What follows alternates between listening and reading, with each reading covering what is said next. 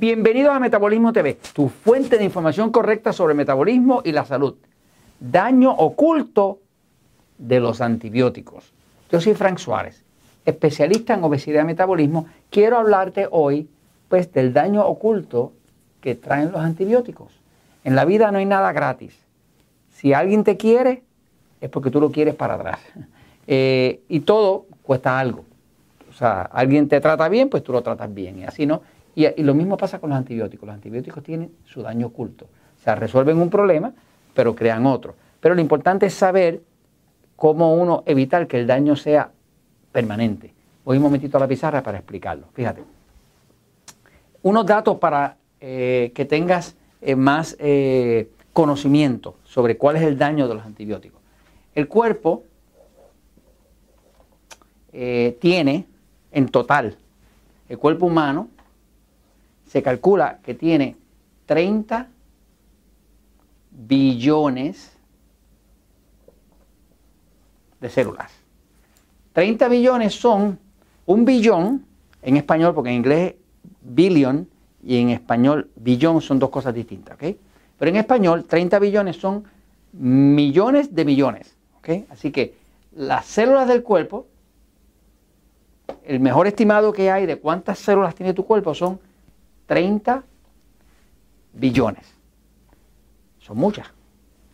Pero ¿qué pasa? Dentro del cuerpo, aquí dentro está el intestino y está dentro de ese intestino reside una población de bacterias que se llaman, le llaman la mi, microbiota. Antiguamente se le conocía como la flora intestinal, pero ya ese término no se usa. Lo que se usa ahora, y lo vas a ver en todos los estudios científicos y demás, se llama la microbiota. Microbiota quiere decir la población de organismos que residen en tu cuerpo. ¿Dónde viven todos esos organismos que son bacterias? Pues viven en la piel, en la boca, en las eh, membranas y sobre todo en el tema del intestino, ¿no? en el área del intestino. Eh, esa microbiota, eh, el mejor estimado que se ha hecho es que están en 100 billones de bacterias. Quiere decir que hay más o menos tres bacterias por cada célula. En principio, eh, la población, este cuerpo está compuesto más de bacterias que, de células. Eh, eh, hacen un trabajo importantísimo. Cuando una persona usa antibióticos, ¿verdad? Pues los antibióticos, el antibiótico, como bien dice el nombre, es antivida. Eso es lo que quiere decir antibiótico, antivida. Es antivida de las bacterias. Eh, está buscando matar las bacterias patogénicas. Una bacteria patogénica, patogénica, quiere decir una, bacteria que crea enfermedades. Así que cuando te da un antibiótico, tu médico te da un antibiótico, está tratando de matar las bacterias patogénicas. Desgraciadamente, la gran mayoría de las bacterias que viven en tu cuerpo no son patogénicas.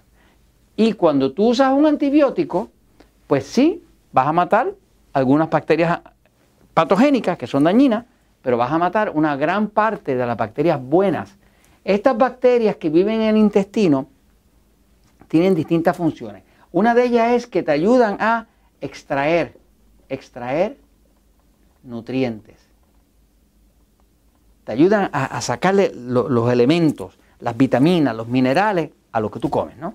Lo otro que hacen es que eh, esas bacterias como tal eh, eh, producen sus propias sustancias.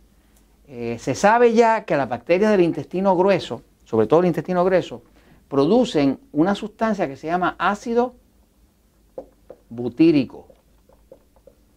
La palabra butírico viene de butter en inglés, que quiere decir mantequilla. El ácido butírico tiene olor a mantequilla, como si fuera un poquitito así a mantequilla rancia. Cuando una mantequilla se pone rancia, ¿verdad? Pues tiene un cierto olor característico, ¿no? Eh, y es el ácido butírico. Resulta que el ácido butírico es una sustancia antiinflamatoria. Es una sustancia que aumenta el metabolismo hasta 20%. Es una sustancia que, ayuda a, a, que el cerebro, el sistema nervioso funcione bien. Y fíjate que eso está allá abajo, en la parte de abajo, en lo último, en el intestino grueso, y sin embargo esas bacterias allá están produciendo ese ácido butírico que quita dolor, que es antiinflamatorio, que evita el Alzheimer, eh, que te ayuda a dormir profundo, que te mantiene en un estado eh, eh, emocional saludable. Y todo eso lo está haciendo la bacteria buena. ¿Qué pasa? Ya se sabe que el 70% o más de todos los antibióticos que se consumen en el planeta son antibióticos que se le están dando a los animales, al ganado vacuno, a las gallinas y demás. Que si eso lo estamos consumiendo nosotros a través del consumo de las carnes de esos animales, ¿no? Eh, pero los antibióticos como tal no afectan los virus, solamente afectan las bacterias. ¿Qué pasa? Ya cuando una persona usa antibióticos, se ve obligado a usar antibióticos, pues esos antibióticos van a causar estragos en la flora intestinal. Y cuando eso cambia, eh, automáticamente esa flora trata de recuperarse, pero eh, es muy difícil recuperarse si el dueño del cuerpo no la ayuda. Tendría que ayudarla eh, dándole, por ejemplo, bacteria buena. Bacteria buena, la bacteria buena, que ya se consigue en todos los países, estamos hablando de Acidophilus, Bulgaricus, Bifidus, son bacterias lácticas que se usan para ayudar al intestino a reemplazar lo que el antibiótico se llevó. Si no se reemplazan, se le está dando eh, más, eh, se está favoreciendo más las bacterias patogénicas. Hay ciertas bacterias patogénicas, como decir una que se llama eh, Clostridium difficile.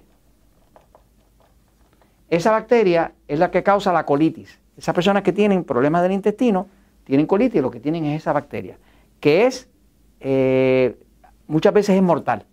La infección con ella es mortal. Hay otra que se llama salmonela, salmonela, y todas estas bacterias patogénicas crecen cuando se está usando antibióticos. Así que si usted tiene que usar antibióticos, pues mire, no hay más remedio, lo tiene que usar.